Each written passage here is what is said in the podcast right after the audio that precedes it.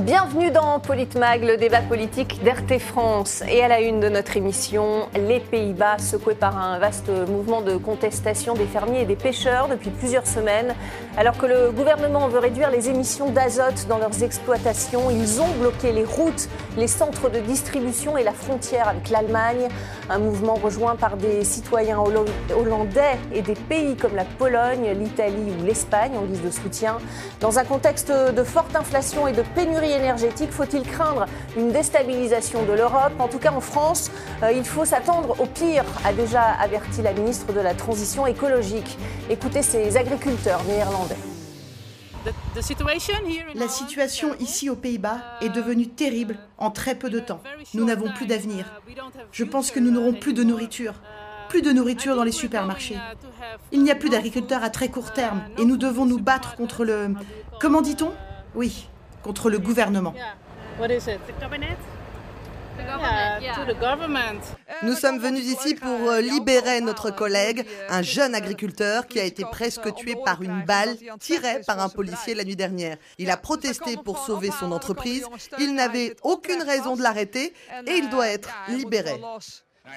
Les supermarchés déterminent avec la grande distribution le prix de nos produits. Si nous obtenons plus d'argent, nous pourrions investir davantage dans des solutions pour réduire les émissions, améliorer le climat et autres.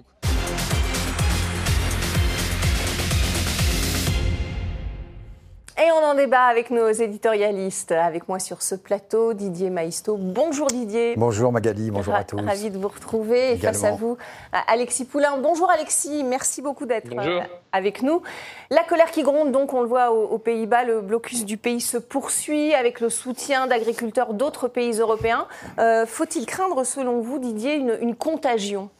Oui, de toute façon, on a un, un bon condensé, si j'ose dire de ce qui est produit depuis euh, des années euh, par la Commission européenne, l'Europe en général, la politique agricole commune qui mmh. est particulièrement corrompue hein, dans la distribution des aides, qui aboutit à une disparition, euh, plus de 10 agriculteurs par jour disparaissent en France et plusieurs centaines en Europe. Une grande distribution qui sert complètement les prix et qui oblige les producteurs à produire pour pratiquement rien du tout, plus un impératif au nom de la lutte contre la pollution, et enfin euh, la guerre euh, en Ukraine qui vient euh, là-dessus et qui produit des, des effets inverses à ceux attendus. Une inflation qui existait déjà, on le rappelle. Donc on demande beaucoup de choses aux agriculteurs qui sont à la fois des salauds de pollueurs, qui doivent produire, mais qui sont, qui sont complètement étranglés par la grande distribution. Moi, je vis à la campagne. Il faut savoir, par exemple, que la grande distribution salarient de plus en plus les agriculteurs, mm. que ce soit pour. Donc ils achètent des, terrains, ils achètent les vaches, etc. Et ils salarient les agriculteurs, ils les obligent à produire à vil prix. Euh, avec un cahier des charges très strict. Donc on aboutit à ça. Alors que l'Europe est, une terre bénie des dieux, si je veux dire. Pour vous l'avez dit, l'Ukraine est en, conflit. Euh, c'est une terre agricole. Les Pays-Bas, deuxième producteur agricole euh, au monde, hein, c'est quand même colossal. Euh, ils veulent supprimer 30% du cheptel et fermer des exploitations, exproprier des fermiers, au risque même d'augmenter les importations. Alexis, l'écologie, c'est à ce prix, selon vous? Là, on est vraiment dans euh, ce que la politique agricole commune fait de pire, c'est-à-dire que Jacques Chirac parlait de l'arme verte à, l'époque en disant que si nos nations ne sont pas indépendantes pour euh, l'essentiel, c'est-à-dire euh, l'eau, la nourriture, il n'est même pas question de parler de souveraineté pour le reste. Et avec la PAC, on a eu des politiques qui se sont reposées sur la production, sur la globalisation, des politiques tournées vers l'export plutôt que vers les marchés intérieurs. Et donc aujourd'hui, on se retrouve avec des agriculteurs qui, comme le disait euh, Didier, mettent la clé sous la porte, des exploitations qui ne sont pas transmises de père en fils ou de père en fille, euh, et, des, situations extrêmement difficiles d'endettement, euh, parce qu'on a promis à ces agriculteurs beaucoup d'argent d'export, donc ils ont acheté massivement des machines. C'est une agriculture qui repose sur le pétrole, sur les produits phytosanitaires, sur beaucoup de, de, ventes à, l'export, comme je le disais, mais au final, c'est pas forcément ce que attendent les consommateurs européens. Et puis, dans ce marché global, ben, vous êtes toujours perdant parce qu'il y aura toujours quelqu'un qui va produire moins cher, qui va être plus concurrent, qui va arriver là. Et puis arrive le prix de l'essence et du pétrole qui explose. Et là, c'est intenable. et on promet quoi à ces agriculteurs? Rien, quelques aides. Alors, on a colmaté avec la PAC pendant des années. Il y a une sorte d'agriculture paysanne aussi qui, qui a vu le jour. Mais le problème, c'est de nourrir des millions d'Européens. et avec l'agriculture paysanne, c'est pas immédiatement qu'on pourra le faire. Donc, il faut quand même une agriculture de production, mais il ne faut pas marcher sur la tête avec de la monoculture, avec euh, simplement de l'agriculture qui est là pour euh, faire de l'argent très peu pour des distributeurs et où l'agriculteur est le dindon de la farce, puisque lui travaille euh, des journées de 15 heures, n'a pas de vacances et est payé moins d'un SMIC quand, quand, ça va bien. donc il y a un vrai problème pour, pour de nombreuses exploitations et ce n'est pas un métier aujourd'hui qu'on voit venir. Alors on voit que ça intéresse quand même hein, les, dieux de la Startup Nation. Xavier Niel, hein, qui a lancé une école sur l'agriculture. Euh, on a Bill Gates qui achète des terres agricoles aussi aux États-Unis, jusqu'à en posséder 1% euh, du territoire euh, américain quasiment.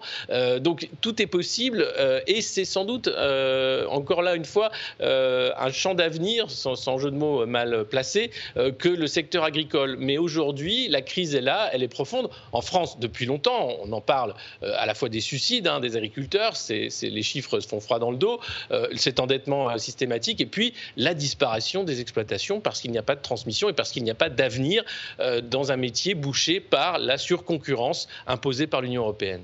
D'autant qu'on impose des, règles dites écologiques, mais au risque d'importer davantage de, produits agricoles, Didier, finalement. Ben oui, parce qu'en fait, déjà, il y a des disparités en fonction euh, des pays. Mmh. Euh, la France fait beaucoup d'efforts, hein, quand même, même si elle est souvent montrée du doigt, et, en général l'Europe, mais face à des pays euh, qui produisent énormément, euh, comme la Chine euh, mmh. aujourd'hui, où les, les, normes sont beaucoup moins draconiennes et qui inondent la planète de leurs produits et qui même viennent acheter sur le territoire français des, des domaines viticoles notamment, mais pas seulement. Donc on est bien dans cette mondialisation des échanges qui aujourd'hui n'épargne plus aucun secteur. On l'a vu pour la santé, on l'a vu pour l'alimentation, alors que la France était euh, complètement autosuffisante et pouvait même, comme les Pays-Bas, et ne l'est plus. Euh, mm. Regardez quand même, quand vous regardez un pays comme la France, il suffit de la traverser en train, voir que c'est c'est un vaste champ, quoi. Hein. Et comme euh, je le disais, il y a, moins de, 20%, de, il y a 80% des gens qui sont concentrés sur moins de 20% du, mm. du territoire. Donc c'est pratiquement un désert, des champs, des forêts et tout est, euh, voilà, tout est mal géré. Et comme le disait Alexis, c'est vrai, le résultat de cette politique euh, agricole commune ne pouvait qu'aboutir euh, à ces résultats, hein, ne pouvait aboutir qu'à ça, parce que c'est dans son essence même, c'est dans ses objectifs. Hein. et effectivement, on a exporté alors qu'on pourrait être autosuffisant. Et si tous les pays d'Europe, déjà, produisaient en leur sein, quand vous, allez en Espagne, vous voyez mm. La médiocre aussi qualité des produits, on mange des. Parce qu'il y a aussi. Ça, c'est la mondialisation. L'Espagne, qui, les agriculteurs espagnols qui sont solidaires. Voilà, hein, ils, sont aussi au bout d'un système. Quand vous voyez ce qu'ils ont fait euh, du pays avec des tomates que vous pouvez manger toute l'année, qui poussent mm. sur 2 cm de terre euh, euh, suspendues, qui n'ont plus aucun goût, etc. Mm. L'aspect nutritif des, des, aliments, par exemple des légumes, ils ont perdu en, 15 ans 80% de leur, de leur valeur nutritive. Donc, mm. non seulement on ne produit plus, les agriculteurs en crèvent, mais on mange mal. Et il faut savoir quand même que, je ne veux pas assommer les gens de chiffres, mais euh, plus de 75% des cancers infantiles sont dus à la malbouffe. Et les conséquences dramatiques du Covid, par exemple, sont dues essentiellement à la, à la malbouffe. Obésité, maladie cardiovasculaire, euh, insuffisance respiratoire. Tout ça, c'est le produit d'un ultralibéralisme, de la compétition euh, entre les États. On devait soi-disant nourrir toute la planète, mais en fait, on fait de la compétition. Et le consommateur y perd, le producteur y perd. Seuls quelques groupes euh, s'en sortent. Euh, voilà, et il faut toujours produire plus, produire plus. C'est un système qui est devenu complètement fou. Il est urgent d'en sortir. On, parlait de, de, risque de contagion en Europe, en tout cas en France. On l'a vu, le, gouvernement multiplie les déclarations alarmistes. Euh, la France est-elle sous la menace d'une coupure de gaz? Voyez ce qu'en a dit Agnès Pannier-Runacher, justement. Il faut se mettre dans le scénario du pire, car il existe à tout moment, la Russie peut interrompre totalement ses livraisons de gaz. Alexis, une réaction, euh, il faut s'attendre à quoi selon vous? S'attendre au pire, ça veut dire quoi? On a les scénaristes du pire, c'est-à-dire qu'avec euh, Ursula von der Leyen et les leaders européens tels que nous les avons aujourd'hui, les sanctions contre la Russie sont des sanctions contre les Européens également. Et les Allemands en premier commencent à se rendre compte de l'immense erreur qu'ils ont fait euh, de vouloir s'aligner sur Washington et euh, d'apposer des sanctions rapidement sans avoir les moyens de sortir de la dépendance à l'énergie russe. Alors aujourd'hui, ça commence à réfléchir un peu, à se dire mais est-ce qu'on va pouvoir passer le cap euh, On voit bien que non. Euh, il y a des pays en Europe qui décident aussi euh, de taxer les profiteurs de crise, hein, les énergéticiens notamment. En Espagne, c'est le cas du gouvernement social-démocrate qui a décidé de faire une taxe spéciale pour les énergéticiens, pour qu'ils participent à l'effort collectif et pour aider les, familles moyennes à réagir face à l'inflation parce que toutes ces sanctions finalement font qu'aujourd'hui l'euro est à parité avec le dollar, c'était pas arrivé depuis 20 ans, euh, que l'économie européenne est euh, au bord de la récession, que l'Allemagne qui était un grand pays exportateur ne peut plus exporter comme euh, avant parce que l'énergie est devenue chère et donc tout le monde commence à se rendre compte que c'est l'effondrement de l'économie européenne qu'imposent les sanctions. Alors c'est bien de se battre pour des valeurs, c'est bien de défendre l'Ukraine, c'est bien de sanctionner la Russie envahisseur de l'Ukraine, mais si c'est pour sanctionner tout le monde et que personne ne gagne, je crois qu'il est temps d'arrêter très vite euh, de se mettre autour d'une table de négociation et très vite que les Européens comprennent que ces sanctions n'ont pas d'avenir, si ce n'est de mettre à genoux l'économie européenne. Et c'est euh, d'ailleurs le patron de JP Morgan qui était invité à Versailles pour Choose France qui explique très bien que les pays les plus fragiles face à la hausse du prix de, de l'énergie et face à l'inflation sont l'Allemagne, l'Europe et les États-Unis, mais beaucoup moins parce que eux sont producteurs d'énergie, parce que eux ne sont, pas dépendants euh, sur la production d'énergie. Nous, en Europe, notre grand problème, c'est que nous sommes dépendants. Nous n'avons pas de champs de pétrole ni de champs de gaz. Et là, euh, on croit que les éoliennes vont tout remplacer ou que les centrales nucléaires, dont la moitié du parc sont à l'arrêt, peuvent euh, être un supplétif suffisant. Pas du tout. Résultat, on ouvre les centrales à charbon et on nous explique que c'est bon pour le climat. On marche sur la tête. Et j'espère que cet été, l'été portera conseil, non pas comme la nuit, mais que les les dirigeants européens vont se rendre compte de l'erreur tragique qu'ils ont commise euh, depuis le mois de mars. Vous êtes d'accord avec ça, Didier, des, sanctions contre-productives? Oui, euh, d'ailleurs, euh, quelques-uns l'avaient dit. Hein, nous avait traité avec Alexis. de complotistes? Voilà, de complotistes ou de Cassandre. Hein, mais vous savez que finalement, Cassandre a toujours raison à la fin. Hein, même Absolument. Si elle, prédit l'avenir, même s'il est noir, mais finalement, dans la mythologie aussi. Non, mais pour être plus sérieux, évidemment que ces sanctions se retournent contre les pays qui ne sont pas en moyen euh, qui, n'ont pas les moyens d'avoir une politique alternative. Mais on le voit dans l'opinion des Français même. Hein, Mais tout le monde commence à le comprendre. Finalement, euh, euh, comme, comme l'a dit Alexis, on ne, on ne produit pas nous-mêmes de, mm. de l'énergie, ou alors des énergies qui sont euh, dites renouvelables. Euh, donc, bon, c'est pas vraiment des énergies. Elles, elles entrent pour moins de 5% dans, la dans notre consommation. Bon. Donc, ça, ça ne fonctionne pas. Et puis, je, rajouterai un, un point. Euh, c'est vrai que les États-Unis, non seulement ils produisent, mais nul ne contrôle la masse monétaire américaine. Nul ne contrôle vraiment le dollar. Donc, ils ont un levier d'action sur leur monnaie que n'ont pas les Européens avec la Banque Centrale Européenne. Donc, on voit bien qu'il y a un, enchérissement du dollar. Euh, c'est vrai que depuis 20 ans, on n'avait pas vu ça. On est, on est dans une parité parfaite et euh, on ne produit plus euh, assez. Et donc la Russie a trouvé d'autres marchés, notamment avec les BRICS, notamment avec la Chine. Ça marche très bien. Il y a eu un accord pour l'énergie, un accord pour l'alimentation et l'agriculture. Tous les vétos ont été levés. Il y a même un accord monétaire et financier pour un système alternatif. Donc finalement, euh, l'Europe euh, bombe le torse, mais... Euh, et même le pétrole revient, est revendu finalement via d'autres pays à, la France. Oui, et puis le, pétrole, vous, avez l'organisation des pays exportateurs de pétrole qui, qui se réunit. Euh, bah, L'Arabie Saoudite fait de très, très bonnes affaires. Mm. Euh, ils ont une croissance euh, à deux chiffres. alors Joe Biden, qui avait, qui avait dit plus jamais je vais parler aux Arabes, aux Saoudiens, c'est une honte, etc. Faire pour pas dire qu'il va parler à, Il rétropédale, il sait plus qu'il a fait une, tribune sans prononcer même le nom du prince. Bon, on voit bien que, que tout cela, il faut toujours avoir les moyens de ses ambitions. Et il est temps. Euh, Au moins voir le coup d'après. Oui, mais il faut se convertir à, la réelle politique. C'est mm. bien beau de mettre en avant euh, les valeurs, euh, etc. si c'est pour que les citoyens en payent les pots cassés au final. Et, et, risques d'instabilité qui, en découlent. Absolument. En France, les, aides de l'État cesseront à, la fin de l'année. Le, gouvernement a présenté ses mesures pour le pouvoir d'achat. 20 euh, milliards d'euros de dépenses supplémentaires, on le voit. Hein, voilà les, les mesures, 20 milliards d'euros qui s'ajoutent euh, à, plus de 20 milliards d'euros déjà dépensés euh, à cause de la crise Covid. Ça fait à peu près 43 milliards d'euros.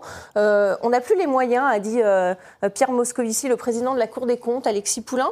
que pensez-vous de, de, ces mesures, mesures ponctuelles en tout cas, qui devraient prendre fin à la fin de l'année ces mesures, euh, on est vraiment dans le, dessin animé des Shadows, vous savez, ces animaux étranges qui pompaient euh, sur leur planète sans savoir pourquoi ils pompaient. Là, on, crache de l'argent magique euh, en creusant la dette avec une économie qui ne redémarre pas pour éviter l'explosion sociale. C'est simplement gagner du temps aujourd'hui. À coup de milliards, ces milliards, ce sont nous qui devons les payer parce que c'est de la dette in fine, parce que c'est de la dette qui est achetable sur les, marchés et la BCE ne rachète plus la dette des États aujourd'hui puisqu'elle va augmenter ses taux et arrêter sa politique de rachat. Donc tout ça, ça fait un mur de l'argent qui va nous tomber dessus parce qu'il n'y a plus d'argent. Ça peut marcher si l'économie fonctionne, si euh, y a des impôts qui rentrent, s'il y a des taxes et si on peut euh, financer des politiques comme celle-ci. Aujourd'hui, on voit qu'on a affaire... partie par la croissance. Vous, êtes d'accord ou pas? Exactement. Mais la croissance, regardez où elle est. Elle est très loin de ce qui était attendu. Et puis, euh, encore une fois, les, les économistes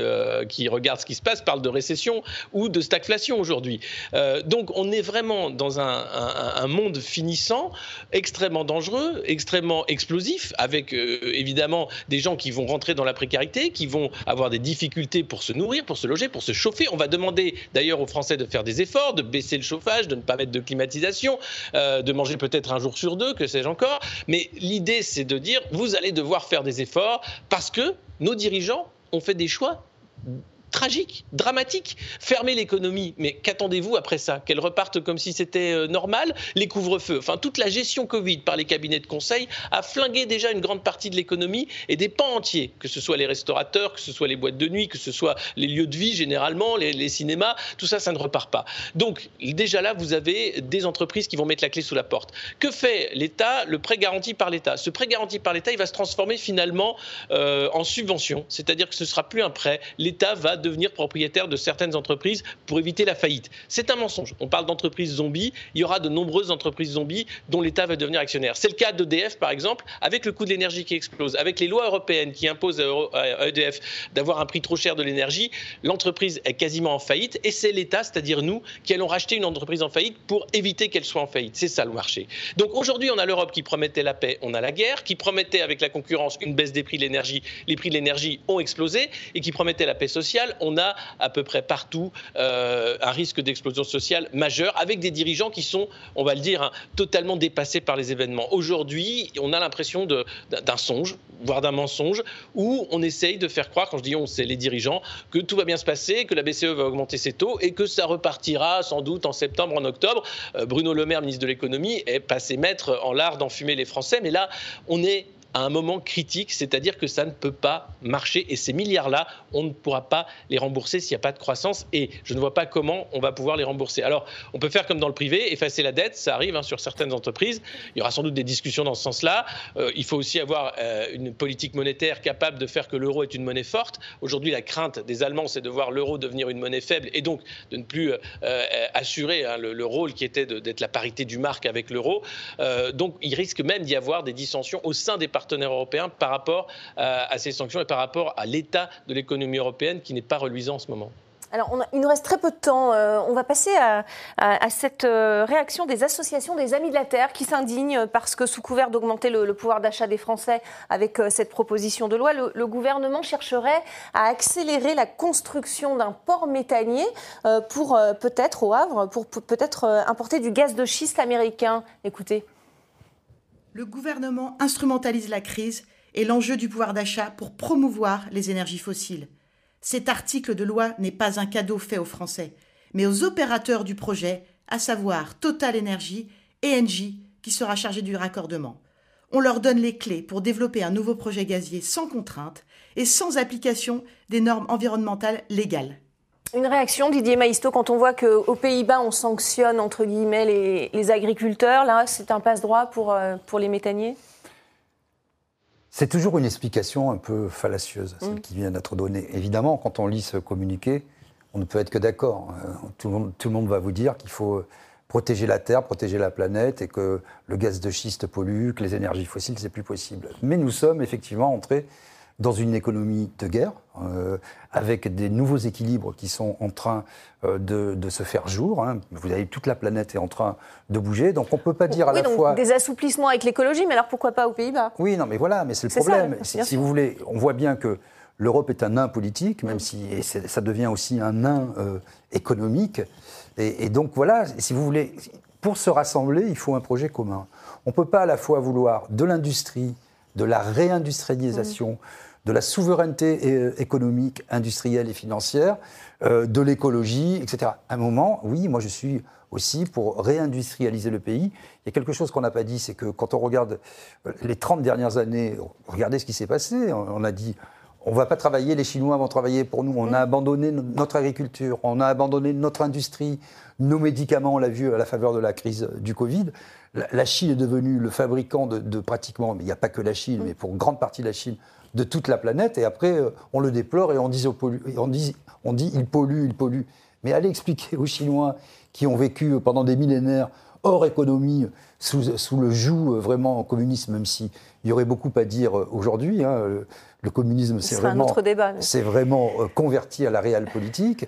Mais voilà le résultat de ces politiques. Donc il faut un projet cohérent, à mi-chemin, bien sûr qu'il fasse la part belle euh, aux impératifs de protection de la nature et de la planète, notamment avec le réchauffement climatique, mais il faut aussi produire et sans doute investir davantage d'argent pour les énergies renouvelables, la recherche et le développement. Tout a été réduit. Mm.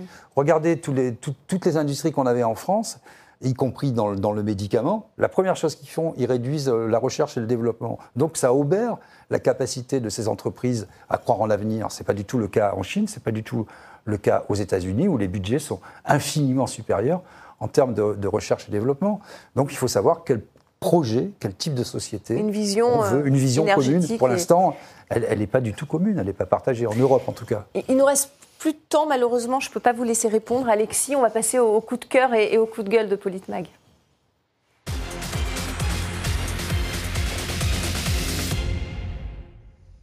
Allez, un coup de cœur, une fois n'est pas coutume dans, dans Politmag. Euh, euh, ce sont ces, députés de l'opposition qui ont retoqué un article de la première loi présentée à l'Assemblée. Pas de possibilité de réactiver le, pass sanitaire aux, frontières. Euh, Didier, une réaction? C'est mieux que rien mais c'est bien insuffisant. Il faudrait. Euh, c'est un, premier camouflé, en C'est un premier camouflé. Bon, c'est vrai que ça fait du bien de voir euh, cette assemblée euh, qui n'est plus une assemblée de Playmobil, complètement dans un état de sidération, comme si le temps s'était arrêté. Avec, on lisait la stupéfaction sur les visages.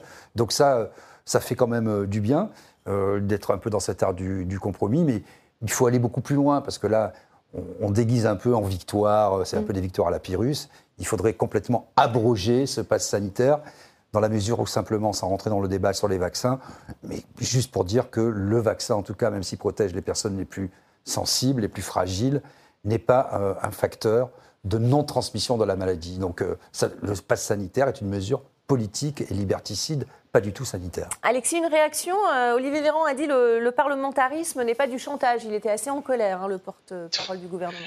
Écoutez, c'est quand même incroyable que la première loi discutée soit une loi sur le pass sanitaire, alors qu'on parlait de, de l'état économique du pays, que c'est le pouvoir d'achat, bien entendu, qui inquiète les Français. Donc déjà, ça en dit long sur la volonté de ce qu'il reste de la Macronie de tenir hein, sur ces lois de contrôle social qu'elles avaient mis en place euh, au, au, plus fort de la crise Covid.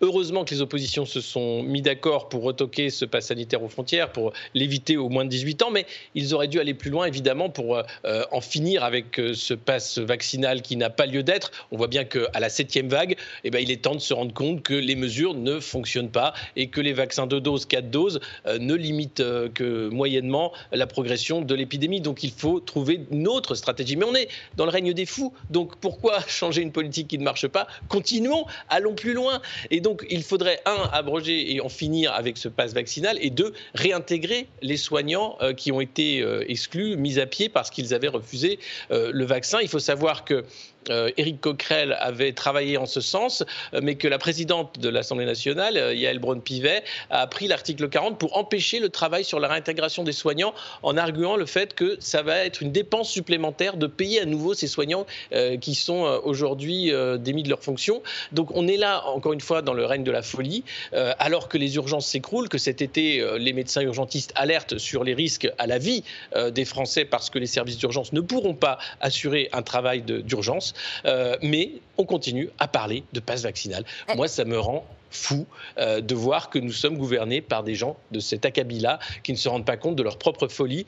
Heureusement qu'il y a maintenant des oppositions au sein du Palais Bourbon. Ça fait bizarre pour euh, La République en marche, mais j'espère que ça va aller encore plus loin et que ce n'est qu'un début. On va suivre cela. Allez, un, dernier coup de gueule de la rédaction, c'est le, président américain qui lit le prompteur jusqu'au bout, mais vraiment jusqu'au bout. Hein, regardez. Il est à noter que le pourcentage de femmes qui se sont inscrites pour voter et voter est plus élevé que le pourcentage d'hommes qui le font.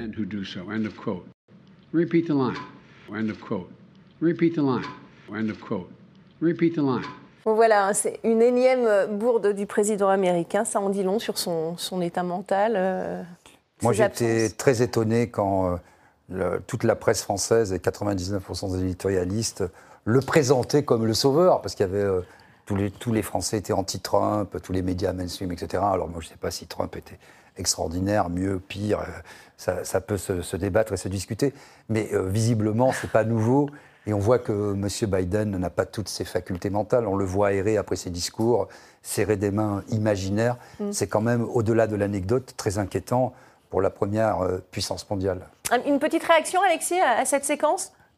Oui, je crois que c'est Elon Musk qui avait dit euh, très justement celui qui contrôle le prompteur contrôle le président des États-Unis. Euh, c'est une illustration parfaite de, cette petite phrase. Et c'est inquiétant de voir que une des premières puissances nucléaires mondiales, est gouvernée par quelqu'un dont on ne sait pas s'il a toutes ses facultés actuellement. C'est quelqu'un de son âge, donc on ne peut pas lui en vouloir. Maintenant, ce qui est euh, étrange, c'est de voir qu'on continue, qu'il est mis en scène de cette façon-là, euh, et qu'il n'y a pas de réaction de la part même de son camp, les démocrates. Même si les démocrates hein, ne souhaitent pas que Biden se représente, ça commence à être la petite musique qui monte euh, pour la prochaine élection. Il pourrait ne faire qu'un mandat compte tenu de Joe Lagaffe, hein, tel qu'il est ainsi décrit par les médias américain. Euh, et puis, euh, euh, les élections de mi-mandat arrivent et ça risque d'être une sanction sévère pour les démocrates aux États-Unis. Merci beaucoup, Alexis. fin, de la phrase à la ligne. pardon, non, pardon, c'est pas, pas, pas, le bon texte. J'en suis pas là encore. Quoique, merci beaucoup. Merci, merci à, vous. à tous les deux, en tout cas, d'avoir participé à ce débat. C'est la fin de Politmag. Et à vous aussi, merci pour votre fidélité. Restez avec nous sur RT France.